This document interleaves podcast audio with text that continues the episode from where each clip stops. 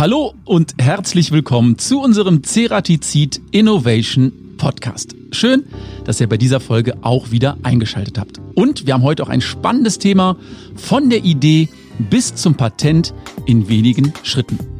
Und anlässlich des Inventors Day hier in Reute wollen wir heute über das Thema Patentrecht im Detail sprechen. Und das bei der Ceratizid-Gruppe und natürlich auch bei der Plansee-Gruppe. Zum einen wollen wir wissen, wie Erfindungen entstehen und wie sich diese durch Patente schützen lassen. Wann lohnt es sich, ein Patent anzumelden? Welche Arten von Patenten gibt es eigentlich? Und warum ist es so wichtig, seine Ideen frühzeitig zu schützen? Und ich freue mich heute ganz besonders Bettina Ziesler, Head of Intellectual Property bei der Plansee-Gruppe und Dirk Ziesler, Head of Intellectual Property bei Ceratizid begrüßen zu dürfen. Und euch viel Spaß beim Zuhören. Hallo Bettina, hallo Dirk. Ich freue mich sehr, dass ihr euch heute die Zeit genommen habt für unseren Podcast, für den Ceratizid Innovation Podcast, obwohl ja heute ein großer Tag ist, Inventors Day hier in Reute. Ich glaube, da seid ihr auch eingebunden, oder Dirk? Ja, das ist eine Veranstaltung hier in Reute. Die wird im Wesentlichen von unserer Abteilung mit Unterstützung von weiteren anderen unterstützenden Abteilungen natürlich veranstaltet. In einem Zwei-Jahres-Turnus ungefähr. Okay, und was passiert da, Bettina? Wie darf ich mir das vorstellen? Also da werden die Erfinder, die die letzten zwei bis zweieinhalb Jahre, je nach Zeitraum, zu einer Erfindung beigetragen haben, werden die geehrt, bekommen Erfindermedaillen, die man auf dem Schreibtisch stapeln kann, als Würdigung überreicht es wird auch sichtbar gemacht, was die eigentlich für eine Leistung bringen, weil teilweise im Alltag geht das ja auch teilweise unter. Und was mich ganz besonders freut, das ist ja auch eine Live-Veranstaltung endlich mal wieder mit Präsenz. Also sind wirklich Teilnehmer vor Ort. Und ich glaube, es wird auch gestreamt, Dirk, oder? Ja, es war dieses Jahr bedingt durch die Corona-Krise mehr zwangsläufig, dass wir von vornherein gedacht hatten, wir müssen vielleicht zweigleisig fahren, weil wir gar nicht wussten, ob wir überhaupt live veranstalten können und haben uns dann entschieden, eine Hybridveranstaltung zu machen, wo dann auch Teilnehmer aus Ländern, die jetzt nicht anreisen können, zum Beispiel dann online teilnehmen können. Ja, so soll es sein. Bevor wir jetzt aber ganz tief ins Gespräch einsteigen, beginnen wir doch mit unserer ersten beliebten Rubrik. Und das ist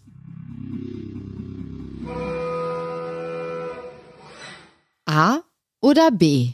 Bettina, analog oder digital? Digital. Gibt es einen Grund?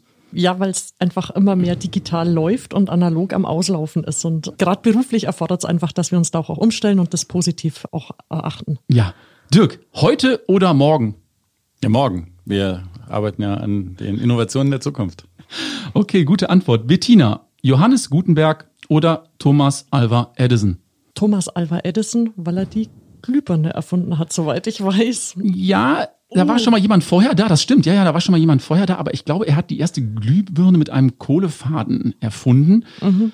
Und ganz ehrlich, ohne Licht kann man auch so ein Buch nicht gut lesen. Ne? Deshalb ist das wahrscheinlich auch die richtige Antwort. Dirk, im Team oder dann vielleicht doch lieber alleine? Nee, auf jeden Fall im Team, weil ähm, unsere Arbeit einfach gar nicht alleine möglich wäre und es braucht immer ein Team, damit was Gutes rauskommt. Ist ja, glaube ich, auch ein großes Thema heute beim Innovators Day. Ja, also für uns steht es einfach im Mittelpunkt dass es halt auch in der Firma immer das Team braucht. Irgendjemand muss erfinden, irgendjemand muss es umsetzen, irgendjemand muss es verkaufen. Ähm, ohne Team geht's halt nicht. Bettina, Innovation oder dann vielleicht doch lieber die Tradition? Ganz klar Innovation. Wir setzen auf Innovationen und möchten, dass Produkte besser werden. Und natürlich auch vieles auch im Hinblick auf Umweltschutz sind Innovationen ganz wichtig. Dirk, Berge oder Meer? Ich mag ja eure Berge, wenn ich hier. Oh, das ist bei mir ganz klar beides. Nee, das geht nicht. Du musst dich für Berge oder Meer entscheiden, auch wenn es schwierig ist. Hm, dann, dann Berge, weil die habe ich direkt neben mir, aber am liebsten mag ich Berge am Meer.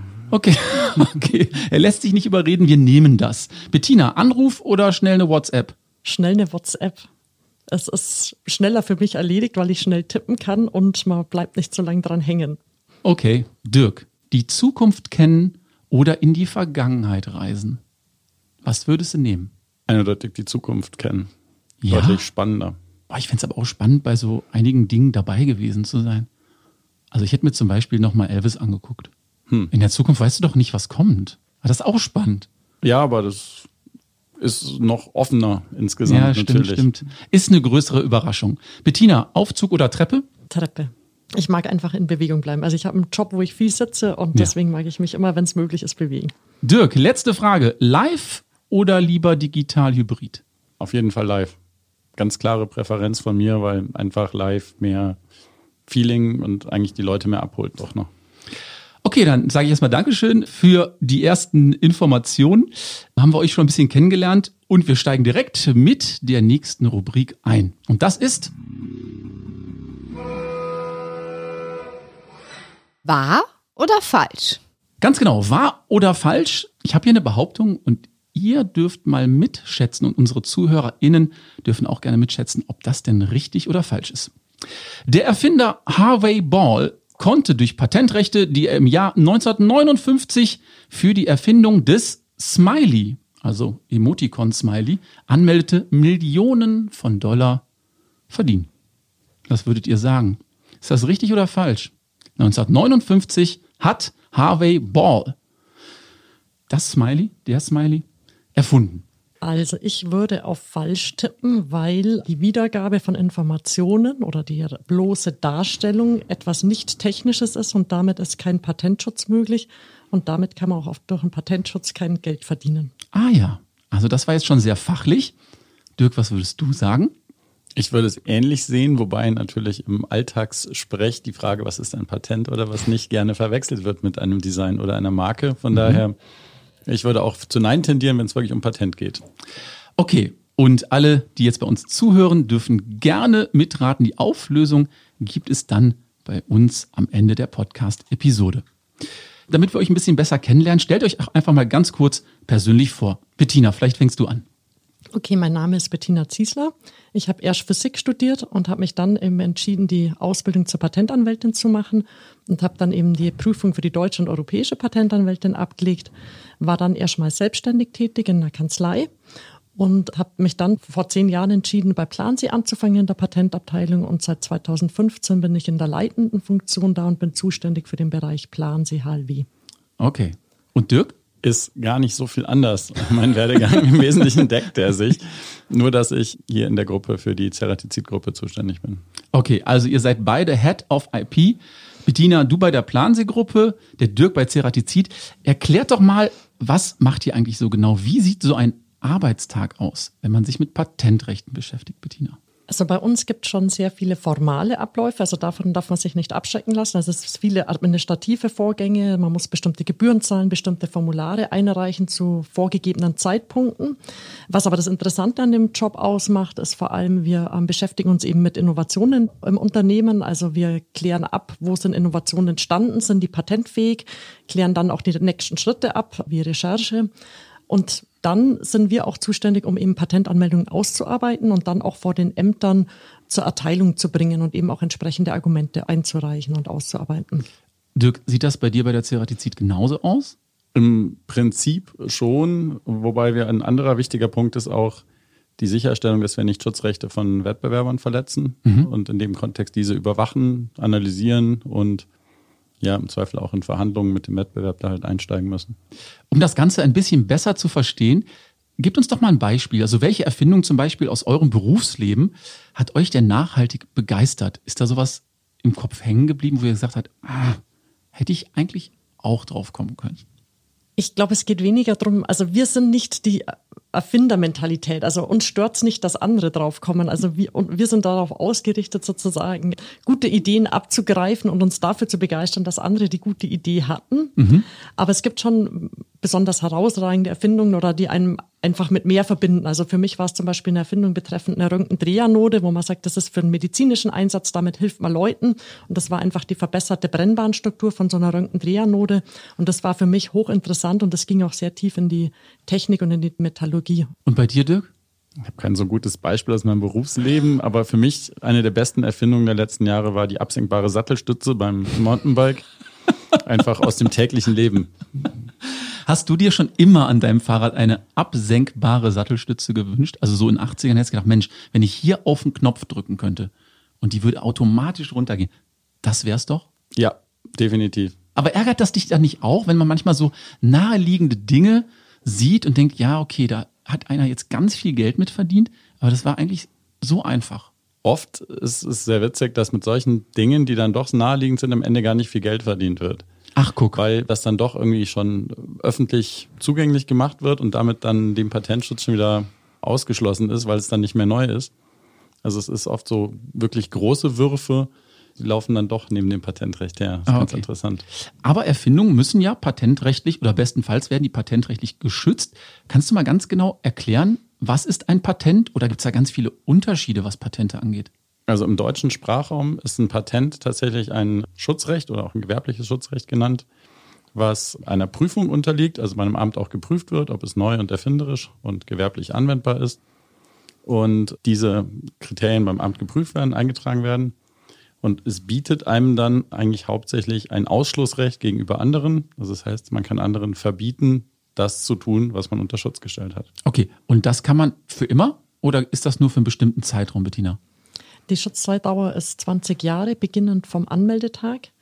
Und diese ausschließliche Wirkung beginnt immer erst ab der Erteilung. Das heißt, die Zeit, die ein Patent braucht, vom Anmeldetag bis zum Erteilungstag, die verliert man. Also je länger das Erteilungsverfahren vom Amt dauert, je länger man argumentieren muss, umso kürzer ist der Zeitraum der exklusiven Nutzung. Ach, das heißt also, Glühbirne erfunden, dann 20 Jahre und dann konnte die selber wirklich jeder herstellen und auch auf den Markt bringen. Genau, das ist auch so ein bisschen der Anreiz. Das ist ja sozusagen eine Forschungsförderung, die von der Regierung bereitgestellt wird. Also man stellt ein exklusives Recht in Aussicht und fordert dafür von dem Erfinder ein, dass er seine Erfindung offenbart und damit auch den Rest der Welt schlauer macht und damit auch Weiterentwicklungen antreibt. Lass uns doch mal auf die Zerspannung blicken, Dirk. Angenommen, ich habe jetzt eine tolle Idee und denke, ja, das könnte was sein und ich würde das gern schützen lassen. Welche Eigenschaften müsste meine Idee denn mitbringen, damit sich das überhaupt lohnt, dass ich ein Patent anmelde dafür? Also die wichtige Eigenschaft ist in erster Linie eine vernünftige Umsatzerwartung. Also ein Patent kostet und ist mit viel Aufwand verbunden. Das muss man ganz ehrlich so sehen. Ohne Umsatz, den ich erwarte, lohnt es sich nicht. Und eine zweite wichtige Eigenschaft ist eigentlich die Nachweisbarkeit am fertigen Produkt, was dann auf dem Markt ist. Eine reine Verfahrensverbesserung, die im stillen Kämmerlein stattfindet, die bringt es nicht, sie unter Schutz zu stellen. Und jetzt fragen sich wahrscheinlich an dieser Stelle viele, was kostet das überhaupt, so ein Patent anzumelden? Gibt es wahrscheinlich auch Unterschiede von bis, oder Bettina? Ja, also man muss dazu sagen, wenn man es nur in einem Land anmeldet, ist es noch relativ günstig. Also wenn man zum Beispiel in Deutschland ein Patent anmeldet bis zur Erteilung, da liegen wir so im Rahmen zwischen 10.000 und 20.000 Euro für die ganze Laufzeit. Typischerweise reicht aber in einem Land nicht, weil die meisten Unternehmen sind heutzutage international tätig. Und zum Beispiel, wenn wir so eine Überschlagsrechnung machen für die typische Anzahl von Ländern, die bei uns zwischen 8 und 15 Länder liegt und für die Laufzeit von 20 Jahren, dann kommen wir mitsamt Anwaltskosten auf ca. 250.000 Euro. Also es ist sozusagen ein kleines Haus, wenn man in so eine Patentfamilie investiert. Okay, dann muss man von seiner Idee schon sehr überzeugt sein und sich auch schon wirtschaftlich ungefähr kalkulieren können, dass sich das lohnt am Ende. Weil das sind ja schon enorme Kosten, 250.000 Euro für eine Idee. Also was man sagen muss, ist, man kann natürlich auch früher abbrechen. Also wenn man zum Beispiel merkt, die Innovation, die rechnet sich nicht oder die lässt sich so wirtschaftlich nicht umsetzen, wie man es sich erhofft hat, dann kann man zum Beispiel auch einzelne Länder aufgeben oder eben auch dann durch Einstellung der Jahresgebührenzahlung dann diese Patentfamilie fallen lassen. Das heißt, dann fallen deutlich weniger Kosten an. Das sind auch so Entscheidungen, die wir im Laufe der Jahre immer wieder treffen und das Patentportfolio bereinigen, sagt man da dazu. Okay. Kurze Rückfrage. Habe ich das richtig verstanden? Ich habe jetzt in Deutschland ein Patent angemeldet auf eine Idee. Jetzt sagen wir einfach mal auf ein Werkzeug beispielsweise. Wenn ich das jetzt nicht in einem anderen Land schützen lasse, beispielsweise in Spanien, dann könnte jemand in Spanien ohne weiteres das gleiche Produkt auf den Markt bringen, weil es ja da nicht geschützt ist, richtig? Das ist richtig. Sofern er es nicht ähm, nach Deutschland importieren möchte oder in sonstiger Weise seinen Vertriebsweg in Richtung Deutschland auch ausrichtet. Ah, es geht nicht darum, wo es produziert wird, sondern wo es letztendlich dann auch vertrieben wird. Auch der Schutz ist immer da, wo es vertrieben wird, importiert, exportiert wird oder produziert wird. Das ist auch für die Länderauswahl in einer Firma natürlich entscheidend, dass man sich entweder die Länder der Wettbewerber aussucht, wo die produzieren und oder die wichtigsten Märkte und natürlich auch die Länder, wo das Patentrecht qualitativ auch gut ist. Vielleicht kann ich da auch noch ergänzend anmerken, also ein Patentrecht, man bezeichnet das als territoriales Schutzrecht. Das heißt, ein deutsches Patent schützt nur in Deutschland. Und es verbietet dann in Deutschland die Handlungen, wie der Dirk gesagt hat, des Anbietens, des Verkaufens, des Herstellens und des Importierens. Das heißt, wenn ich in Deutschland ein Patent habe, dann habe ich sozusagen diese Handlungen alle in Deutschland ausgeschlossen. Und entsprechend muss ich dann eben die Länder wählen, die mir wichtig sind. Und wie sieht das vom Workflow aus? Angenommen, ich möchte das jetzt wirklich international anmelden, so ein Patent, muss ich dann in jedem Land explizit dieses Patent anmelden oder macht das deutsche Patentamt dann für mich, wenn ich sage, ich möchte das jetzt weltweit überall schützen? Also typischerweise, da gibt es jetzt auch schon internationale Verträge, um das auch in einem machbaren Rahmen zu ermöglichen. Also typischerweise fängt man beim ersten Land an. Das ist meistens das Land, wo das Unternehmen sitzt. Also zum Beispiel eine österreichische Anmeldung. Dann hat man ein Jahr Zeit und kann eine PCT-Anmeldung einreichen zum Beispiel, mit der man sich dann nochmal 18 Monate die Entscheidungsfreiheit. Und dann muss man erst sozusagen entscheiden, in welche Länder man noch weitergeht. Und diese Entscheidung ist aber auch dann eben sehr kostspielig, weil für die Länder, wo man sich entscheidet, muss man dann überall Übersetzungen einreichen und das muss man alles selber organisieren, Anwälte in diesen Ländern bestellen, die dann sozusagen die Vertretung in diesem Land übernehmen und das ist eben dann das Kostspielige. Und organisieren muss man das alles selber. Okay. Dirk, und angenommen, ich habe heute eine tolle Idee und entscheide mich, ja, ich möchte jetzt ein Patent anmelden in vielen Ländern auch. Wie lange dauert es dann, bis ich ein, gibt es wahrscheinlich ein Zertifikat oder ähnliches, dann in den Händen halte? Mm, da gibt es immer mehrere Möglichkeiten. Also eine Möglichkeit, schnell ein grundsätzlich mal durchsetzbares Schutzrecht zu erlangen, ist ein Gebrauchsmuster. Hat aber den Makel, dass es nicht geprüft wird amtlich und es dann effektiv nicht so stark ist. Bei einem Patent würde ich sagen, die normale Dauer liegt so zwischen drei bis fünf Jahre, wenn es einigermaßen normal läuft, dauert es tatsächlich, bis es dann erteilt wow. ist. Und diese Zeit ist jetzt in den 20 Jahren auch schon mit dabei? Genau, also das reduziert dann den Schutzraum, Zeitraum, in dem es dann exklusiv wirkt. Okay, das heißt also, ich warte dann fünf Jahre, bis ich dieses Patent habe. Wie ist es denn, wenn dann nach einem Jahr jemand auf die gleiche Idee kommt und auch ein Patent anmeldet? Habe ich dann sozusagen den Vorrang? Also geht es dann wirklich um die Einreichung der Unterlagen? Ja, die Sicherung des Anmeldetags ist ganz wichtig. Also wenn das dann genau das Gleiche betrifft und die eigene Anmeldung schon veröffentlicht wird, dann kann darauf auch gar kein Patent mehr erteilt werden. Wenn die erste Anmeldung noch nicht veröffentlicht ist, das passiert ja typischerweise erst nach 18 Monaten, dann kann man sich immer noch dadurch abgrenzen, dass man neu gegenüber der früheren Anmeldung ist und kann dann noch ein Patent erteilt bekommen, das dann aber nicht einen identischen Schutzgegenstand betreffen darf. Aber das sind dann so diese Fälle, wo es kritisch wird. Also, und das passiert tatsächlich auch manchmal, dass Konkurrenten oft an der gleichen Innovation sehr nahe dran sind. Ja, okay, verstehe ich. Wie sieht das aus? In Deutschland dauert es da länger als in anderen Ländern? Würde mich mal interessieren, also bekomme ich das Patent jetzt zum Beispiel in Italien schneller als in Deutschland oder ist das hier ein bisschen bürokratischer? Also grundsätzlich würde ich sagen, in Deutschland hängt es sehr stark von dem technischen Gebiet ab mhm. und der Anzahl der Prüfer, die da gerade zur Verfügung stehen. Es gibt Gebiete, in denen es relativ schnell abläuft und es gibt Gebiete, in denen es dann aufgrund der Persönlichkeiten, die gerade mit der Prüfung beauftragt sind, dann länger dauert. Okay. Aber gut, fünf Jahre ist ja schon wirklich sehr, sehr lange. Also man muss sagen, das deutsche Amt ist mittlerweile so, dass die schon zumindest den ersten Prüfungsbescheid innerhalb von wenigen Monaten mehr oder weniger garantieren. Das heißt, man kriegt dann auf jeden Fall schon mal eine Rückmeldung, wie es von der Patentfähigkeit her ausschaut. Aber wenn man dann sozusagen halt weiter argumentiert oder nicht die Einschränkungen vornimmt, die der Prüfer gern hätte, Prüfer möchten meistens eher den Schutzumfang deutlich weiter eingrenzen, dann zögert sich das natürlich raus. Also es ist nicht zwingend, dass es fünf Jahre dauert, aber gerade wenn man noch nicht Einigkeit hergestellt hat, wie breit man die Erfindung beanspruchen kann, dann verzögert sich es halt typischerweise. Und kann ich ein Patent nur auf ein neues Produkt anmelden oder könnte es vielleicht sein, dass es schon ein Produkt auf dem Markt gibt und es gibt dazu kein Patent und ist gar nicht neu und ich melde das halt an und dann ist es meins? Also im Anmelden steht nichts entgegen. Man kann alles anmelden. Man kann auch das Auto nochmal zum Patent anmelden. Nur einen Patentschutz bekommt man nicht mehr erteilt. Das nennt sich das absolute Neuheitserfordernis. Alles, was irgendwo mündlich, schriftlich oder sonst wie kundgetan wurde, ist als Stand der Technik nicht mehr schutzfähig. Okay. Und da kann ich vielleicht auch noch anmerken, also auch Produkte, die schon auf dem Markt sind, zählen zum Stand der Technik. Das wird auch manchmal übersehen, ist auch für einen Prüfer natürlich schwer zu recherchieren, aber grundsätzlich gilt, alle Produkte, die auf dem Markt sind und soweit man die Merkmale in irgendeiner Weise erkennen kann, sind Stand der Technik. Und was mache ich, wenn ich jetzt etwas erfunden habe und möchte das auf den Markt bringen und will erstmal wissen, gibt es das überhaupt schon? Da gibt es dann wirklich Prüfer, die ich einschalten kann, die das für mich machen oder muss ich dann selber recherchieren? Also bei uns in der Firma haben wir zwei Mitarbeiter in der Abteilung, die sich darauf spezialisiert haben und professionelle Recherchen in entsprechenden Datenbanken durchführen. Und wir wählen das auch als Weg, um unnötige Anmeldungen zu vermeiden und wirklich nur da anzumelden, wo wir auch Chancen sehen. Okay, spannendes Thema, spannendes Thema. Da kommen wir auch direkt zu unserer nächsten Rubrik.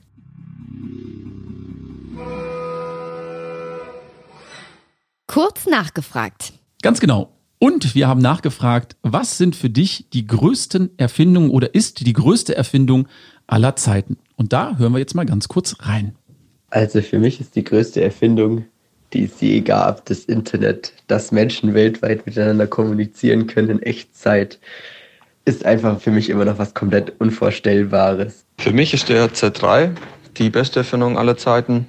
Der erste Computer, wenn man so will, weil durch dessen Erfindung der Pfad geebnet wurde für die Informatik als Wissenschaft und auch für die Informatik, wie wir sie heute kennen und auch eigentlich in jedem Bereich des Lebens nutzen.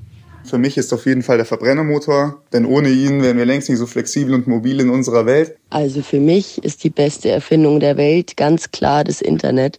Ich könnte mir ein Leben ohne gar nicht mehr vorstellen. Es hilft uns ja im Alltag in so vielen Bereichen und ja, ohne wüsste ich nicht, wie ich mein Studium schaffen sollte.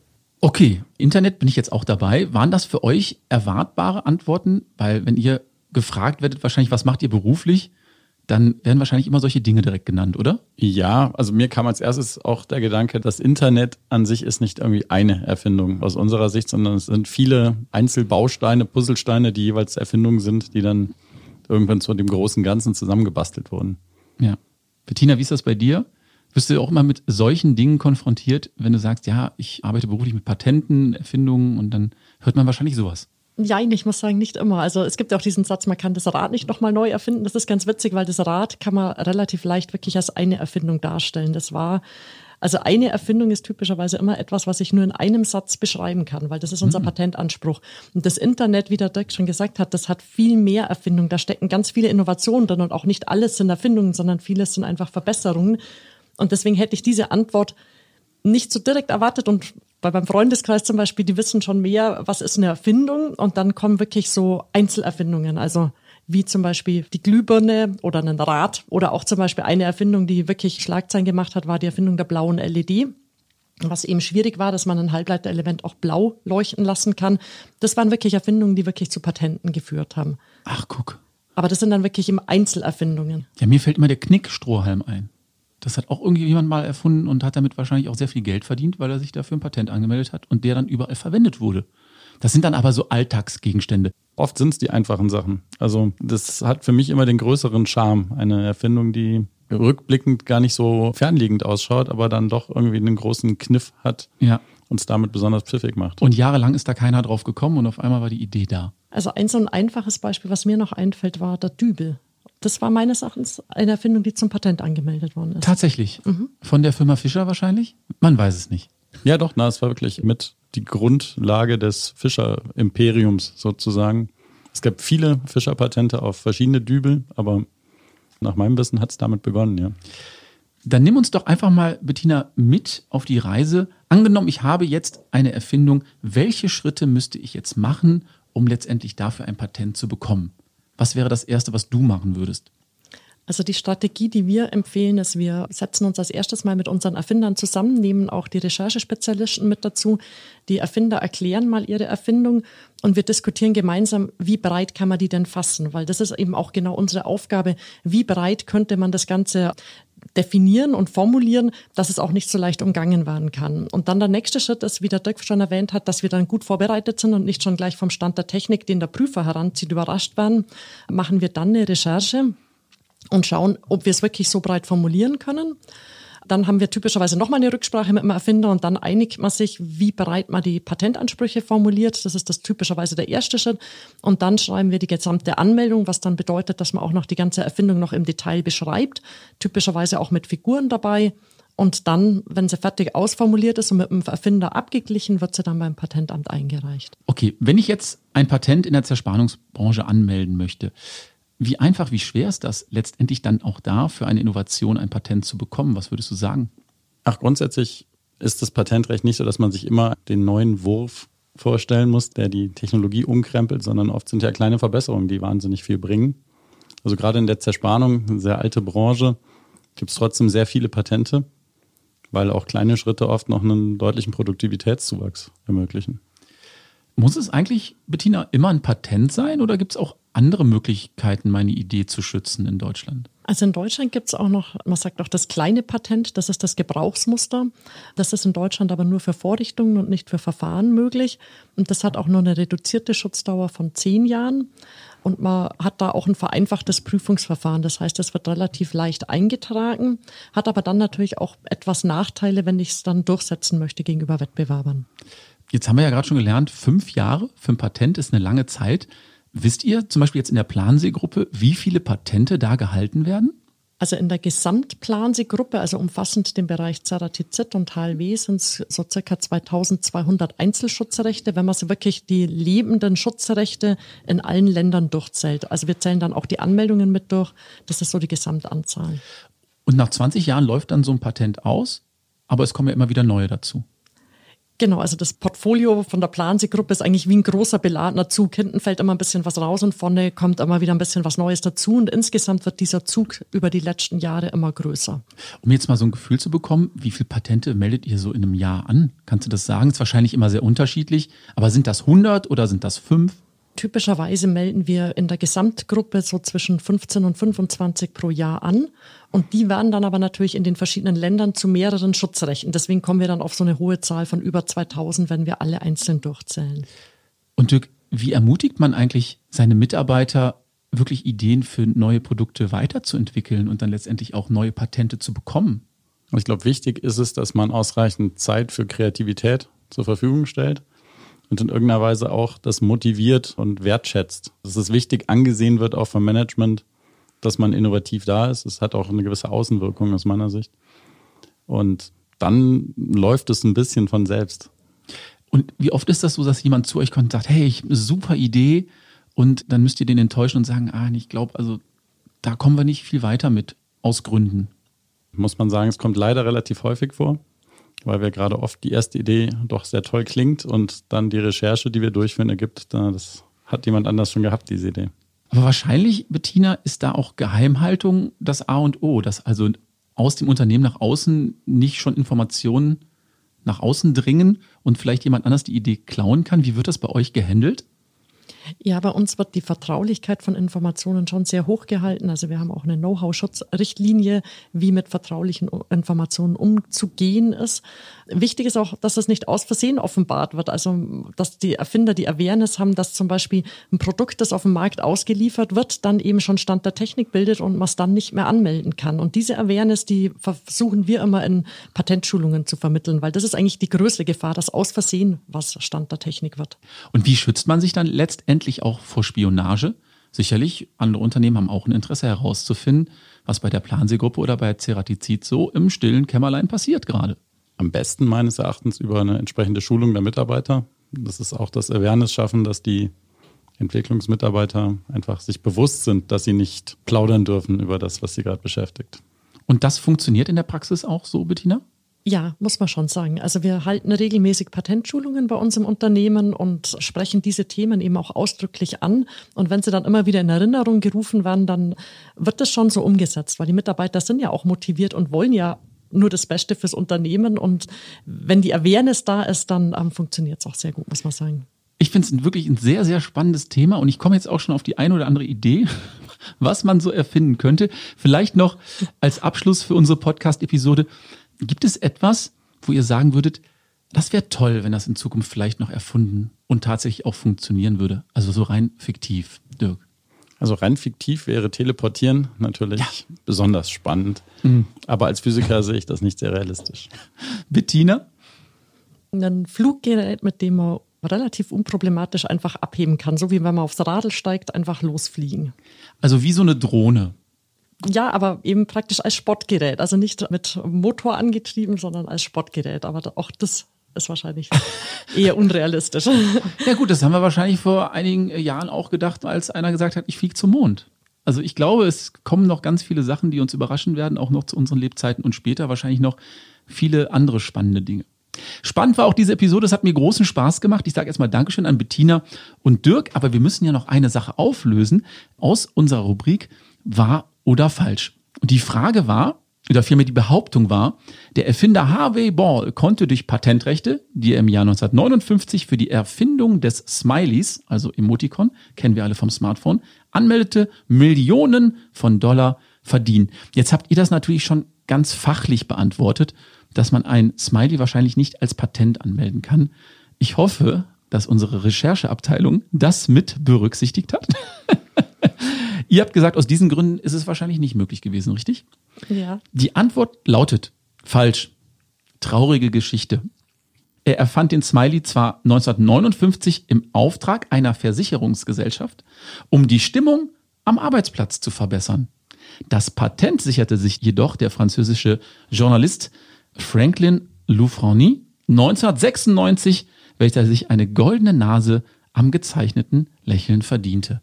Vielleicht ist das Wort Patent da nicht ganz richtig, oder? Ich könnte mir jetzt eher vorstellen, dass es dann wahrscheinlich ein Design war, oder?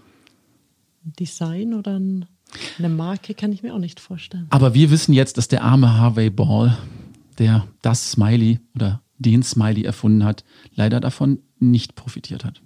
Also ein Patent kann es wahrscheinlich gewesen sein, wenn man das 1959 schon entworfen hat und publiziert hat, dann wäre es ja auch nicht mehr neu. Also deswegen. Okay, wir machen folgendes. Wir haben ja unsere Show Notes und wir werden das Ergebnis dann in die Show Notes packen zu unserer Podcast-Episode. Und dann werden wir mal herausfinden, was dem Harvey Ball so passiert ist. Und vielleicht hat ja auch jemand von unseren ZuhörerInnen eine Idee, wie es denn um den Harvey Ball bestellt war, was das Patentrecht angeht. Wenn ihr eine Idee habt, schreibt uns gerne eine E-Mail an teamcuttingtools.ceratizid.com und wir werden das dann in einer der nächsten Episoden für euch auflösen. Dann sage ich erstmal Dankeschön bis hierhin, Bettina und Dirk. Und ich glaube, ihr müsst jetzt auch gleich schnell rüber zum Inventors Day, denn ich glaube, die Gäste kommen gleich, oder? Ja, das ist für uns eine sehr große Veranstaltung, die wir als Abteilung organisieren und wir freuen uns schon drauf. Ich glaube, ich schaue auch mal vorbei und dann sehen wir uns gleich nochmal. Ja, vielen Dank. Hat Okay. Spaß gemacht. Okay, Dankeschön. Danke, tschüss. Wir sind am Ende unserer heutigen Podcast-Episode angelangt und ich hoffe, Bettina und Dirk konnten euch ein paar spannende Einblicke in das Thema Patentrecht geben. Solltet ihr weitere Fragen zum Thema haben, schreibt uns gerne eine E-Mail an teamcuttingtools.ceratizid.com. Und sollte euch unser Podcast gefallen, lasst uns gerne ein paar Sterne und eine positive Bewertung bei Apple Podcast da. Alle relevanten Informationen zum Thema findet ihr auch in den Show Notes. Ich sage Dankeschön fürs Zuhören und freue mich jetzt schon auf die nächste Episode des Ceratizid Innovation Podcast und hoffe, ihr seid wieder mit dabei. Bis dahin, bleibt gesund, danke, tschüss und bye bye.